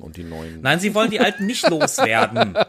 Ich fühle ich er sag's hier auch ganz deutlich, ich fühle mich hier auch nicht von von Wizards irgendwie gegeißelt oder Nein, geärgert, ja. Aber Marcel auch was den Tiefling und den Halbling, das stört mich schon ein bisschen. Warum denn drei Tieflings unter Unterkategorien und dann bei den Halbling halt. Nee, ja, ja, weg. pass auf, aber, aber, aber es kann ja durchaus sein, dass das jetzt gerade der Fokus so stark auch gerade nur in diesem Playtest liegt. Und ja. das, das, ich meine, da, das ist wieder so ein Punkt, da müssen wir wirklich warten, bis dann irgendwann die endgültige Version vorliegt. Ne? Ähm, ja, um natürlich muss man immer abwarten und trotzdem habe ich so ein ganz, ganz, ganz kleines Geschmäckle, was mich da stört. Ich meine, ein, ein Kritikpunkt hätte ich. Ja? Ein Kritikpunkt hätte ich, weil was sie natürlich mit dieser Art der Kommunikation auch machen, sie steuern natürlich schon so ein bisschen damit, wer gerne ihren Playtest jetzt unbedingt machen will. Ne? Das ist, ich hatte auch, über, auch überlegt, ob ich mich kurz anmelde, aber ich war, äh, ich habe keine Zeit für sowas im Moment. ich habe einfach keine Zeit dafür. Also kannst ja, ich habe auf der D&D-Seite geguckt, da sind überall die dicken fetten Buttons für Playtest anmelden. Ja, so. Ne, also für Playtests anmelden und ähm, das, ich habe keine Zeit dafür. Aber ich glaube, also sie steuern natürlich mit der Art, wie sie es kommunizieren, auch mit dem Fokus, welche Völker sie da drauf tun und so schon so ein bisschen in die Richtung, wer da gerne jetzt auf Let's Play klicken möchte. Ja, so. Ähm, okay, gut, aber ich, wir wissen aber auch, ehrlich gesagt, aus der Szene, wir, die, wir, diese alten Nerds, die wir sind, die lassen sich in der Regel auch nicht abschrecken davon. Nein, das ist ja jetzt ja, auch nicht so. so. dass das jetzt irgendwie irgendwas da wäre, was ernsthaft abschrecken würde. Ne? Das ist jetzt auch nicht, dass mich da irgendwas abschreckt. Also ich sag nur, das fällt mir auf, dass sie da was wegnehmen und da, äh, wo man dann sagt, okay, wir nehmen da was weg, um das zu entschlacken, um das, ne, um dieses neue Attributsystem und so zu sagen, hey, jeder kann sich das machen, wie er möchte. Und dann fügt man aber bei den Völkern, die besonders beliebt sind, dann wieder was hinzu, was dann bei mir dieses Optimierungsding. Aber gut, da können wir uns jetzt ewig äh, äh, dran aufhalten. Also das ist grundsätzlich, ne, bei den, bei den, bei den Völkern wird sich ein bisschen was ändern. Das sind jetzt erstmal an sich das ganze Regelgedönse von OneD&D. Da gibt's noch ganz viel mehr und wer da, wie gesagt, äh, mehr Interesse an tiefergehende Besprechungen hat, der kann dann gerne mal bei Mit Vorteil vorbeischneiden oder halt auf D&D Deutsch mal ein bisschen gucken. Der kann auf D&D Beyond sich das ganze Zeug, er kann sich das Regelwerk auch runterladen und da wären wir dann nämlich auch direkt beim nächsten Punkt und zwar der gesamte Digitalisierungsaspekt, der jetzt noch ein bisschen damit dazukommt. Denn man will sich sehr stark auf D&D Beyond fokussieren. Das ganze D&D äh, Beyond war ja ein, war ja nicht offiziell von Wizards of the Coast ursprünglich. Das wurde ja gekauft, so wie ich das mitbekommen habe. Das hatte die ganze Zeit die offiziellen Lizenzen und man konnte da die digitalen Regelwerke kaufen. Aber D&D Beyond hat mich nie gejuckt, weil mich das immer gewurmt hat dass man da, und da bin ich jetzt auch wieder so ein alter, alter Mann, ja, dass man da, wenn ich da das digitale Regelwerk kaufe, dass ich da an die Plattform gebunden bin, um das dann anzugucken. Also ich kann das dann halt nicht als offline auf mein System runterladen und mir dann das Regelwerk da runterladen, sondern ich bin dann on, an, an eine Online-Anbindung bin an D&D Beyond an diese Plattform gebunden. Um, wenn ich, deswegen habe ich kein einziges Regelwerk auf dieser Plattform. Es wird aber ähm, jetzt endlich mal was passieren, was ich sehr gut finde. Und zwar, da bin ich mal gespannt, wie sie es letzten Endes umsetzen. Und was mich immer gewundert hat, dass die das nicht machen. Und zwar, wenn man sich das physische Regelwerk kauft, dann wird da ein Code drin sein, damit man dann das D&D Beyond Regelwerk, aber so wie ich das verstanden nur in einer vergünstigten Form, also so einen Rabattgutschein für das digitale Regelwerk bekommt. So, das finde ich an sich erstmal gut und ähm, viele andere Rollenspielhersteller machen das schon ewig so und äh, etablierte, äh, wo man sich einfach die PDF dann runterladen kann, wenn man das Original Regelwerk gekauft hat, was ich ja sehr, sehr sinnvoll finde, ähm, weil man sich das dann auch noch zum Bearbeiten äh, auf dem System, zum Ausdrucken vielleicht von speziellen Seiten oder sowas dann halt nochmal äh, lokal gespeichert hat. Ja, und hier wird es dann eben jetzt eine Verknüpfung von physisch und digital geben mit so einem Codesystem. Also das ist jedenfalls angekündigt. Ich weiß nicht, ob das wirklich letzten Endes kommen wird. Das ist ne, alles, wie gesagt, diese ganzen, ganzen vagen Aussagen. Ja, es wird auf jeden Fall eine stärkere Verzahnung davon geben ein besonderer Aspekt, ähm, der uns als als ähm, äh, Online-Spieler sozusagen ja auch äh, zumindest also so inhaltlich interessiert, da kommt ja jetzt auch so, ich habe vergessen, wie das heißt, da kommt doch jetzt auch so ein Programm, so eine Art Foundry, aber mit so richtig, aber richtig gut. Ähm, ja, es wird, ein, wird, so es wird komplett so, neues virtuelles komplett, Tabletop-System Also wie, geben. wie dieses Tailspire, genau, ja. aber das halt wirklich komplett mit den D&D-Regeln eingespeist genau, ist. Also, also ein, ein, das, das, das wird, das, das, die Idee ist ein bisschen so, das Virtual Tabletop to end all Virtual Tabletops, ja das war ganz. Das glaube ich tatsächlich nee, nicht, doch, wenn sie so, also das Narrativ war schon so ein bisschen so. Also wenn ich mir das FAQ Ja, aber das wird angucke, nicht passieren. Nee, aber das war, wenn ich mir das FAQ angucke von Wizards, da war zum Beispiel so diese Frage, ja und was ist, äh, also es wird das jetzt ein Virtual Tabletop System und die Antwort von Wizards war dann, ja, ihr könnt natürlich optional immer noch eure eigenen Virtual Tabletop Systeme verwenden, wie wohl 20 oder so, ja so etwa. Aber unseres wird natürlich das allerbeste sein und wir wollen die beste Virtual Tabletop Erfahrung bieten. Also das ist so ein bisschen das Narrativ. Äh, deswegen meine ich, das wird, das soll das Virtual Tabletop to End All, uh, all ne? Äh, ASA ja, Virtual es Tabletop. Ist aber da sind wir wieder bla, bla, bei US-amerikanischen äh, Superlativen. Ne? Genau, das sind diese Superlative. Ähm, aber wenn man im Prinzip ist es halt so, dass das aussieht wie ein Computerspiel. Ja. Also das ist halt komplett mit ähm, das wird auch ein, das wird eine Geldmaschine für Wizards sein. Das ist das Ding, womit sie die Kann Kohle ich mir machen, vorstellen, aber, aber, aber, aber ja, das wird ja. mit DLCs zugestopft werden und ja was, und natürlich und natürlich ja. den Vorteil für Leute, die jetzt wirklich nur D und D spielen. Ne, da ist, das ist immer supported. Du bist jetzt nicht auf irgendwelche Mods und Modder, die das updaten müssen, angewiesen klar, also ich könnte auch jeden verstehen, der sich das holt, aber ich halte diese Aussage, das Ende, das macht die anderen alle obsolet für völlig bescheuert. ja, weil, natürlich. Aber, weil, weil wir wissen, wie, wie, wie, wie divers die Rollenspielszene ist und wie viele Leute, wir jetzt vielleicht nicht so, aber wie viele Leute halt auch einfach zig Systeme spielen und die bleiben dann bei sowas wie Foundry und die bleiben dann bei, keine Ahnung, was es da noch alles gibt, ja. Oder, oder das auch ähm, optisch vergleichbare und auch sehr opulente Tailspire das ja auch äh, im Grunde, äh, also ich habe bei der Optik ehrlich gesagt bei den Screenshots kein, zwischen den beiden Dingern keinen Unterschied gesehen. Tailspire wird aber, soweit ich weiß, halt äh, systemoffen sein. So, also äh, da, da, also das ich finde es gut, dass sie das machen. Ich könnte mir sogar überlegen, ob ich da auch einsteige, weil wir spielen ja wirklich nur D&D &D im Moment. Ähm, ja, also das ist nämlich der ganz große Vorteil dieses Systems. Es ist perfektioniert auf D&D. Ja, Foundry, genau. alle anderen Systeme sind Universalsysteme und du kannst dir dann da das Regelwerk reinladen, aber die gesamte Steuerung ist immer so gestaltet, dass es universell nutzbar ist. Das ist halt also für alle Systeme irgendwie nutzbar ist. Du musst unterschiedliche Tokengrößen anbieten können und so. Und hier ist das halt alles perfekt optimiert auf D&D. &D. Ich gehe aber davon aus, du wirst dir das kaufen, du kriegst dann so einen Grund System, ja, wo du dann vielleicht auch noch nur Karte basteln kannst und so. Da sind dann so ein paar Assets drin. Und das wird alles relativ reduziert sein, aber ich bin mir zum einen sehr sicher, du wirst da garantiert nicht irgendwelche selbst erstellten Karten, die du in anderen, anderen Karten mal Sachen oder so gebastelt hast, es da hochladen Es wird aber einen Editor geben, ja, der, ja, du genau, selber genau. Sachen bauen genau, kannst. Genau, aber ich meine halt, es wird, es wird einen Editor mhm. geben und du musst dann garantiert den äh, e, entsprechende Editor natürlich verwenden und es wird nicht kompatibel sein mit zum Beispiel anderen 3D-Editoren, mhm. die halt zum Beispiel, wo du, na, also der, der Punkt bei Foundry oder so ist, ich kann, egal womit ich jetzt bastel, ich kann mir das basteln und kann mir das in Foundry reinladen und hier ist es, wird es garantiert halt komplett ähm, beschränkt sein auf das äh, interne System, was ja auch okay ist, das darf man ja, jeder darf das gestalten, wie er möchte. Und ich denke, es wird einen ganz, ganz großen Asset Store geben und Textur Ja, Store ja, ja, und ähm, Ja, dann ja. kannst du dir den blauen Drachen kaufen und da gibt's fünf verschiedene Skins für den und was weiß ich. Also das wird, das wird das Ding sein, glaube ich, womit sie Kohle machen. Da wird es wahrscheinlich noch die Loot Packs geben, wo du dir dann, was du ja jetzt, es gibt ja jetzt schon diese echten kleinen äh, Pakete, wo du die Miniaturen, echte Miniaturen kaufen kannst, wo dann zufällige Miniaturen drin sind. Das gab's ja schon damals zu 3.5 Zeiten. Ja, und das wird es dann jetzt in digital geben und so. Also Mhm. Damit werden die aber richtig Knete machen. Ja, deswegen, das Geh wird jetzt halt aus, richtig ja. optimiert. Das ist das, äh, äh, das ist, das wird das Geldgrab. Ja, ähm, deswegen will ich mich davon fernhalten, weil ähm, mir ist es wichtig, dass ich selber AI wirklich komplett frei Inhalte erstellen kann und die komplett frei irgendwo reinladen kann und dann da ähm, nicht davon abhängig bin, dass ich da jetzt auf Fuck, jetzt will ich den blauen Drachen aber in groß haben. Fuck, den habe ich ja gar nicht, jetzt muss ich den kaufen. Oh, der kostet ja nur 7 Euro, cool. Ja, so das ist das, das Ding. Ähm, ich gehe davon aus, es wird sehr stark monetarisiert sein. Ähm, weil Wizards das auch ganz gut kann, solche Sachen. Erfahrungsgemäß mit Magic Arena und so wissen sie wissen mittlerweile sehr gut, wie man solche Sachen monetarisiert.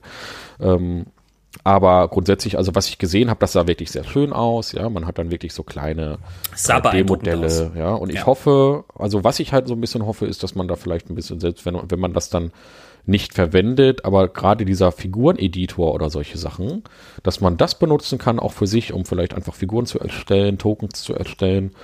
Das sah eigentlich alles sehr nett aus. Ja, Ja, ja, also auf, also ich, wie gesagt, dass, dass die damit, dass die das zu so einer Art ähm, DLC-Hölle machen werden, gehe ich stark von aus. Es ja. wird Service Game. Alles Und ist ich sehe, Service ich Game ja, und ich sehe, ich sehe es schon, wie du dann mit D und D Coins da drin einkaufen musst. Ja, ja, oh, mit, ja, mit so genau, einer, Premium-Währung. mit so einer, mit so einer schrägen, mit so einer schrägen Umrechnungstabelle Ja, und so. Äh, da, aber keine Ahnung. Also lassen wir das mal auf uns zukommen. ähm, da, Also wenn es wirklich so so hart werden würde, dann würde ich halt auch Abstand davon nehmen. Wenn es noch in einem, ich sag mal für mich moderaten Bereich ist, also keine Ahnung. Wenn, also was ich mir halt auch vorstellen kann, wenn wenn sie ein bisschen äh, kundenfreundlicher denken, dann würden sie es vielleicht einfach so machen, dass du wenn du ein äh, Produkt äh, analog kaufst, also irgendein, neu, irgendein Buch, ja, das Zusatzregelwerk, meinetwegen das Abenteuer, die, die Halblinge von Feathermore, ja, so, äh, ähm, äh, dass, dass, dass da dann dieser Code hinten drin ist und dieser Code gilt halt auch für dieses digitale Programm da. Ich Ja, also ich fände es grundsätzlich heißt. gut, wenn man die Inhalte, die man in D&D Beyond gekauft hat, dann da drin auch hat. Ja, Genau, so. genau. Und das, dann, dann, dann kannst du das da einspeisen, dann hast, wird das da freigeschaltet in dem Programm. Und dann, äh, ja, keine Ahnung, ähm, gehe ich, oder hä, du willst halt die Tokens für den, für den blauen Drachen haben, ja gut, dafür brauchst du halt das Monsterhandbuch, das aktuelle. Ne? Ja. Dann kaufst du das Monsterhandbuch und dann werden dir diese Token freigeschaltet. Ja, das wäre natürlich ein Traum, wenn man da wirklich einfach alles aus dem Monsterhandbuch dann mit einem Pack Ja, also darum sage ich ja, das wäre, das wäre das Modell, das Genau, kundenfreundliche das wäre Modell. Das kundenfreundliche Modell, Ähm, aber das ich, ich, ja, mal, ja, schauen wir mal. Also ich, ich bin ja zum Beispiel von, ich weiß jetzt nicht, wie es jetzt noch ist, aber als ich noch Magic Arena gespielt habe, ich war ja von diesem, ah, von der Art der Monetarisierung eigentlich relativ positiv überrascht. Das war ja so, ähm, ja, also wir, du kriegst halt so viele Karten einfach hinterhergeschmissen, ja, einfach nur für das Erreichen von Spielzielen und so. Oder du kriegst halt diese Ingame-Währung, mit denen du dir Sachen kaufen kannst und kannst Karten auch wieder entzaubern, dafür andere Karten kaufen und so weiter. Da gab es so viele Möglichkeiten. Deswegen sehe ich die, sehe ich die auch gar nicht als so die richtig krassen DLC-Ausbeuter. Betrüger, ja, so, sondern Nein, die das waren, muss- fand ich, fand ich da schon relativ fair, so, also. Ja, ja, das wollen sie natürlich auch sein, ne? Wenn du einmal so ein bisschen drin bist, das ist ja auch alles Bindung, ne? Das ist ja auch so eine, so eine, äh, da gab es ja so eine ganz, ganz tolle Podcast-Folge von Support, wo sie halt mal erklärt haben, wie diese, wie diese DLC-Bindungssysteme funktionieren. Ähm, kann ich wärmstens empfehlen. Ich weiß gar nicht, ob das im offenen, offenen Support-Feed ist oder ob man diese, diese Podcast-Folge im Premium-Feed, also nur für zahlende Kunden hören kann. Wenn die offen ist, dann würde ich die tatsächlich mal verlinken, weil das ist eigentlich wirklich ganz spannend. Da geht es um Diablo Immortal und diese ganzen, die ganzen äh, äh, Das war Systeme ein sehr, drin. ja, Ne? aber Ganz, ich meine, die, ich meine, die haben sie wirklich komplett frei. Das weil, kann sein, dass weil, die frei Weil sie ist, gesagt haben, da hat so viel Arbeit, da ist so viel Arbeit reingeflossen, da wollten sie das nicht nur den Premium-Kunden. Genau, das war geben. nämlich eine ganz, ganz tolle Folge, wo ein Psychologe diese ganzen, ganzen ähm, äh, äh, Intensivierungssysteme mal erklärt, äh, erklärt ja. hat. Und äh, da ist nämlich Magic Arena auch ganz geschickt mit dabei. Die verwenden auch ganz viele von diesen Systemen sehr, sehr geschickt. Und ähm, ja, äh, muss jetzt hier keine Magic Arena-Diskussion sein, aber grundsätzlich ist es natürlich so, wenn dir so ein Spiel viel hinterher schmeißt, dann sorgt das natürlich auch für mehr Bindung und dann Ja, ja. spielst du das länger und wenn du es länger spielst, irgendwann kriegst du halt nicht mehr so viel oder dann reicht das nicht mehr und dann gibt man dann doch mehr Geld, wieder Geld aus. Das, ist, ja im die Grunde Idee dahinter. Idee, ja. genau. Ich will damit nur sagen, also ich, ich habe halt für Magic Arena, glaube ich, keinen einzigen Cent ausgegeben. Ja, so. Ja, ich habe mir das Starter-Pack damals für einen Zehner gekauft oder sowas. Wo Ach doch, das kann sein, ja. Aber, aber, aber ich, weil ich, ich habe es auch nicht so mega lange gespielt. Naja. Andere Probleme, Meta und so. ähm, äh, aber, ne, also, also ich habe, ich finde halt nur, das ist halt ein Modell, das geht noch. Furchtbar sind halt diese Modelle, bei denen du, ähm, bei denen du das, also hier Diablo Immortal ist ein perfektes Beispiel, ne, wo du, wo du einfach ab einem bestimmten Punkt keinen Progress mehr machen kannst, wenn du nicht richtig Geld in diesen Shop pumpst. Und ähm, das ist aber die Gefahr ist bei D&D gar nicht auf Nee, natürlich mit- nicht. Das ist ja wirklich weil, weil das ja kein Progress-Spiel in diesem Sinne ist. Ja. D&D spielen die meisten ja nicht nur, da- damit ihr ihr Langschwert jetzt noch zwei Schaden, Schadenspunkte mehr macht. Ja, aber, so, aber welche also- Sorge ich jetzt hätte, jetzt mal ganz, ganz grobes Beispiel. Man hat jetzt eben dieses Virtual Tabletop-System von D&D und ähm, dann möchte ich jetzt eben, jetzt treffen die Helden auf, keine Ahnung, auf den, keine Ahnung, eiskalten Drachen mit weißen Augen, ja, weiß. ja, wa- was weiß ich, ja, treffen sie halt auf diesen speziellen Drachen. So, ich möchte, dass die auf den treffen. Jetzt ist es aber so, wenn ich den dann, nur mal in diesem Negativbeispiel, wenn ich den nicht gekauft habe, dann kann ich da noch nicht mal selber Regeln für entwerfen und den da einsetzen als, ne? Also mir wäre das dann wichtig, dass man dann wenigstens sowas wie Proxy-Token benutzen könnte, also mit einem selbst erstellten, mit einer komplett selbst erstellten, äh, ähm, einen selbst erstellten Monster oder sowas, dass man das dann wenigstens irgendwie einbinden könnte oder so. Äh, oder dass man das, was man in D&D Beyond erstellt hat als Character Sheet, dass das dann da drin funktioniert und diese ganzen Di- Dinge. Das wäre halt ganz wichtig, dass das klappt. Da bin ich noch nicht mal ganz überzeugt, dass die das nicht vielleicht sogar so machen. Aber was halt wirklich für mich der Super-GAU wäre, das wäre, wenn man halt eben so ein bestimmtes Monster nicht gekauft hat, dass man das dann da auch nicht benutzen kann und dass es dann auch nicht möglich ist, das manuell irgendwie einzupflegen oder sonst irgendwas. Das wäre für mich wirklich so ein Super-GAU, wo ich sag, sagen würde, ja, nee, dann nicht. Ja, ähm, so jetzt mal als Beispiel. Aber ich glaube gar nicht, dass die es so machen, äh, das ist so, so, so fix machen. Wir werden sehen. Das ist, es gab bisher nur irgendwie so, keine Ahnung, 30 Sekunden Bildmaterial. Man kann dazu noch gar nichts sagen. Das sah alles ganz nett aus und mehr weiß man nicht. Ich bin da immer nur sehr skeptisch, weil das eben ein, ja, äh, bei D&D eine extrem zugkräftige Marke ist und das kann man sich ja auch, oder kann man auch gerne nochmal unsere ähm, ja, Wizards-Folge anhören, wo wir uns mal den gesamten, die gesamte Marktstrategie von Wizards mal so ein bisschen angeguckt hatten. Äh, wer da noch Interesse hat, warum ich da auch nach dieser Folge noch viel skeptischer geworden bin als, Ja, als vorher. Ja, ähm, genau. Ja, ähm, aber äh, wir können jetzt hier natürlich noch ewig auf irgendwelche kleinen Unterpunkte und so eingehen, aber Dave, hast du noch was, wo du unbedingt noch mal drüber sprechen möchtest, was One D&D angeht? Ich möchte noch mal betonen, Orks sind jetzt ein vollwertiges Volk. Ach ja, stimmt, das, ist ja die total wichtigste, wichtig. die ja. wichtigste Info aus diesem Podcast, die ihr mitnehmen müsstet.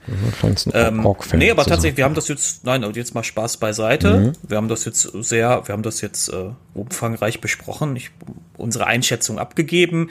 Ich bin da guter Dinge insgesamt. Ein paar Dinge gucke ich ein bisschen skeptisch an, aber im Großen und Ganzen bin ich da, habe hab ich da Bock drauf. Das Ja. können Sie ge- gerne machen.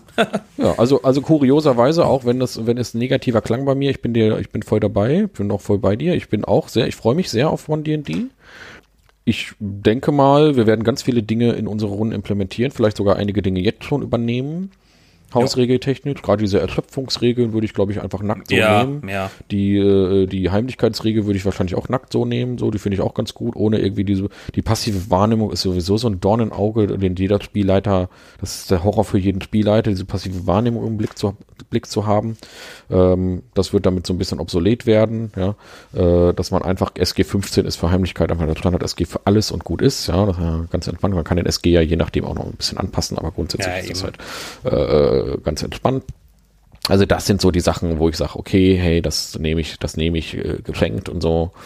Ähm, und alle Sachen, die wir kritisch gesehen haben, haben wir schon mal drüber geredet.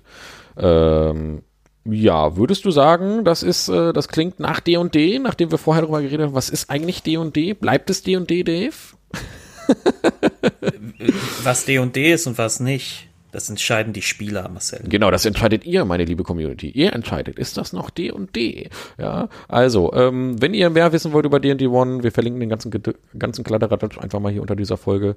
Ähm, heute ist, wenn alles klappt, endlich mal wieder der erste und nicht der fünfte oder der sechste. Das tut uns leid, dass wir in letzter Zeit ein bisschen un... Ähm, äh, ja, un, äh, wie nennt Was, wieso? Nein, es kann aber sein, wir nehmen heute noch vor dem ersten auf. Ja, ja, genau. Also der Plan ist, dass wir, dass diese Folge wirklich am ersten erschienen aber ist. Aber falls nicht, falls nicht, nehmt diesen Post-Disclaimer jetzt. Ja.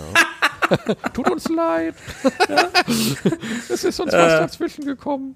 Ja. Also ich, ich, ich, ich hätte noch eine, wo wir gerade bei ja. äh, noch hinten Sachen hinten dran so, hängen sind. Ja. Ähm, ähm, äh, zu unserer Toshi und ich haben ja letztes Mal diese kleine Menschenfolge aufgenommen. Ach ja, da gab es so ein bisschen, eine, bisschen Feedback, habe ich mitbekommen. Aber genau, die, erzählt mal. Das war ja nur so eine Free Speech Folge, weil wir alle keine Zeit hatten, jetzt in irgendeine Lore reinzugehen oder so. Sondern, ja, nicht nur das, weil das Thema ja auch an sich ähm, einfach mal von, weil wir das ja auch einfach mal von dieser Seite beleuchten wollten und nicht, wir werden auch garantiert nochmal eine separate Menschenfolge machen. Ja. ja da hatte eine. der, ich ja. weiß gar nicht, da hatte der Ragnar, der, der Ragnar mhm. hatte gesagt, so, das hätte mehr hergegeben, ja. aber er hat leider nicht weiter, er ist nicht in die Tiefe gegangen. Das wüsste ich halt gerne, was er meint, weil eine Lore-Folge sollte es ja nicht werden. Ähm, ja, er hatte, er hatte sich da nochmal zu geäußert, was das, ähm, hatte da ja nochmal drauf geantwortet, was er damit ach, meint, ach so, dass es mehr so. hergibt. Ähm, warte mal, ganz kurz jetzt mal hier live. Das ja, ich guck mir den Kommentar jetzt mal live hier in dieser Folge an. Ja, Hä? Das stimmt eh ja gar nicht, was er da sagt. das stimmt ja überhaupt nicht, was er. Also da kriege ich jetzt auch schon wieder so ein bisschen Plack ja, okay, okay, okay. Wir haben, wir haben innerhalb der Folge also einige Thesen herausgearbeitet, warum Menschen so plain sind, so ja. so basismäßig immer die gleichen Fähigkeiten und so weiter. Das haben wir innerhalb der Folge, wir haben daraus verschiedene Thesen rausgearbeitet. Ähm, und das finde ich jetzt ein bisschen komisch. Dann muss er die vielleicht noch mal hören. Ja, also äh, nein, ich glaube nicht, dass er sie hören muss. Er hat, er hat einfach was anderes erwartet. Ja? Ähm, ich glaube, hier ist der Punkt bei, äh, ähm, das ist ja auch vollkommen legitim. Ich glaube, der Punkt ist hier, äh, dass es ihm darum ging, dass Menschen eben nicht nur eine Ansammlung von Werten sind, sondern dass es halt eben komplexe soziale, dass die eben nicht langweilig sind, weil sie eben komplexe soziale Systeme mit sich bringen und äh, dadurch halt eben noch ganz viele verschiedene Schwerpunkte gesetzt werden können und so weiter und so ja, fort. Ja, aber sie haben ja immer noch die, immer noch dieselben Werte, so, weißt Ja, genau. Also es, es ging eben in der Folge ja nicht darum, wie spiele ich den Menschen, ja, wie lebe ich den aus, sozial und so weiter und so fort, sondern eher darum, warum sind Menschen wertetechnisch so uninteressant? Das ist ja der Kern, Kern dieser Folge gewesen. Und warum äh, sind Menschen in der Regel, haben die keine speziellen, besonderen Fähigkeiten oder so, sondern sind so Vanilla? Ähm, das war ja die Kernfrage und über diese Kernfrage hat man halt geredet. So, soziale Wesen sind alle Völker in D&D. Jedes Volk kann sozial unterschiedlich dargestellt werden. Jedes Volk kann ein komplexes Wesen sein. Jedes Volk kann unterschiedliche Schwerpunkte bekommen. Also äh, das muss man, da, da muss man nicht in der Menschenfolge drüber reden. Das kann man grundsätzlich in irgendeiner Metafolge mal über Rollenspiel an sich äh, besprechen. Ähm, und wenn es darum geht, über die Kultur und über, über äh, kulturelle Eigenschaften von Menschen zu reden, das wird irgendwann auch nochmal kommen in einer separaten Lore-Folge über Menschen. Das hier war wirklich gedacht dazu, um mal diese Frage zu stellen, warum Menschen so Vanilla sind. Und ähm, ja, Vanilla ist dieses Wort, das haben wir, glaube ich, irgendwann schon mal erklärt. Das weiß jetzt jeder Rollenspieler, weiß jetzt, was mit Vanilla gemeint ist, ja. Ähm, warum die halt so basic sind. Ja, und andere Völker haben immer dieses abgespacete Zeug, womit sie irgendwie mit einem Schlag 30 äh, Ratten Ratten töten können und Menschen können das nicht. Ja, Menschen haben dafür zwei Attributspunkte mehr oder so. Ja, und das ist halt immer dieses, dieses Ding, was dann ein bisschen, bisschen langweilig war. Und das war die Frage, warum sind Menschen so langweilig? Ja, und da hat man ein, das war eure Intention. Deswegen, Ragnar, ich hoffe, das ist damit so ein bisschen beantwortet. Ich hoffe, wir treten dir nicht zu nah, wenn wir sagen, ähm, da muss man die Intention der Folge bitte auch nochmal mit in die mit in die Kritik mit reinnehmen. Ja. ja so. Ja. Okay. Das war ja von vornherein als, als Gesprächs- und Rantastungsfolge gedacht. Genau. Also mit so einer offenen Fragestellung und gucken, wohin einen das führt. Ähm, wir haben ja, sind ja auch lange drum rumgeeiert, das weiß ich ja auch, Toshi und ich. Wir sind ja, ja, ja dann so. Ja, äh, ja, nee, weil wir, das war auch, ist ja auch eine schwierige Frage, weil ja, es ich ist, fand es das ist, aber eine sehr ist, unterhaltsame Folge. Ähm, es ist sich schwierig daran zu tasten auch, wirklich. Ich, ich also kann aber, ich kann aber einfach ein bisschen, eine Sache kann ich verstehen, und zwar jetzt nicht in diesem Punkt, sondern äh, wir haben halt nur einmal im Monat eine Folge. So. Und wenn wir dann einmal im Monat eine Folge haben, ja, und manchmal haben wir wirklich sehr stark ausgearbeitete Folgen, wie jetzt zum Beispiel die Elfenfolge, wo wir wirklich sehr viel äh, Zeit auch investiert haben in die Vorbereitung, wo wir wirklich viel erzählen konnten. Und dann haben wir halt jetzt mal so eine Folge, die wirklich sehr meta ist, ähm, die wirklich mehr eine, ich würde das jetzt tatsächlich als ohne das negativ zu meinen, das ist eine Laberfolge gewesen. Doch, ja, und was? wenn man dann aber halt hm. eben sich erhofft, oh, eine Menschenfolge, ah cool, jetzt wird mal hier was über Tai und über äh, äh, was weiß ich erzählt, ja, mir fällt immer nur Tai ein. ja, oder über Cormier. Tai und Rascheman fällt Tai mir und Rascheman und, und Cormier und, und Sembia und das ist doch jetzt spannend, da möchte ich gerne mehr drüber hören und dann reden wir da halt explizit nicht drüber. Ich kann verstehen, dass man da ein bisschen enttäuscht ist, aber keine Sorge, das wird nochmal kommen und ähm, wir müssen auch ganz klar sagen, äh, wir haben diesen monatlichen Rhythmus nicht, weil wir so viel Zeit haben und wir haben selbst mit diesem monatlichen Rhythmus leider teilweise ein bisschen wenig Zeit. Ja, ja, ähm, das ist deswegen, das, ist das müssen wir leider sagen. Wir haben jetzt gerade ja, jetzt nur mal als ja. nur mal als Beispiel. Wir haben heute den 28., wo wir das hier aufnehmen. Am 1. muss die Folge raus. Das heißt, ich habe ich habe ich habe die nächsten Tage wieder äh, erstmal wieder Schneidearbeit vor mir, genau. wobei das ja in dieser Folge, glaube ich, gehen wird. Ähm, ja. Nur, ne, nur um mal zu zeigen, wie knapp das oft ist. Und das ja. ist, äh, dann kann es halt immer mal wieder passieren, dass wir einfach eine Folge rausbringen, wo wir uns ein Thema offen setzen und dann quatschen wir einfach darüber und gucken, wohin uns die Strömung führt. Genau. Ne? Und das war hier der Fall. Aber ja. wir freuen uns trotzdem immer über Feedback, auch über negatives Feedback, weil wir das auch gerne aufnehmen und auch mal drüber reden. Ähm, diese Folge war, glaube ich, im Vergleich zu vielen anderen Folgen von uns mal ein bisschen uneiniger zwischen mir und Dave. Wir haben ganz schön gezankt. Boah, furchtbar. Hier, ja, hier ja. flogen die Fetzen, ja. Das ja, flackerten die Ohren, ja. Ja, ja. Ich, und ich werde jetzt gleich gleich, gleich, gleich in Wallheim werde ich dich erstmal einbuddeln oder so. Genau, wird jetzt hier gerantet. Okay, aber das soll es dann für heute gewesen sein. Ähm, wir freuen uns über jeden Like auf jedem Portal, auf dem man Likes geben kann und gerne und diesen ganzen Kram. Ihr kennt das bereits. Das ist wichtig, damit wir da sind, damit wir sichtbar bleiben, damit wir vielleicht ein paar mehr Hörer bekommen. Ähm, ja, wir sind mit unseren Hörerzahlen zufrieden, aber mehr geht immer. Ja, kommt Leute. Ne? Sagt euren, sagt eurem Schwibschwager auch mal, dass es uns gibt. Der will das auch mal mitbekommen. Also, hey, Her Herbert, hast du schon mal D&D gespielt? Nein, dann Nein. wird dich der Kerkermeister-Podcast interessieren. Dann wird er dich bestimmt interessieren. dann wird es jetzt Zeit. Fang mit dem Kerkermeister-Podcast an. Genauso sollte man das verkaufen. Ich hoffe, mhm. ihr werdet das genauso tun. Ähm, es gibt auch nichts Schöneres zu Weihnachten zum Beispiel als eine, eine gebrannte CD mit allen Kerkermeister-Folgen. Gebrannte CD? Noch nicht mal ein USB-Stick, Alter. ja, komm, ne? Wir sind ja hier äh, oldschool, ne? Also das mhm. schlackern einem die Ohren, wenn man dann diese tolle Kerkermeister-CD bekommt. Ach Gott. Und, ähm, es wird Zeit, dass wir Schluss machen. Es wird Zeit.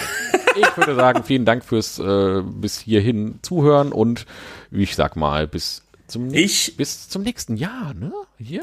Ja, bis zum, nee, bis zum neuen Jahr alles ja. euch äh, schöne Weihnachten ja, und genau. feiert gut und genau. äh, bleibt alle gesund. Ja, ich wünsche euch viel Spaß bei eurer Heiligabend D&D Runde, ja, mit dem ähm, mit dem Weihnachtslicht, ja, das wird ja bestimmt ganz spannend.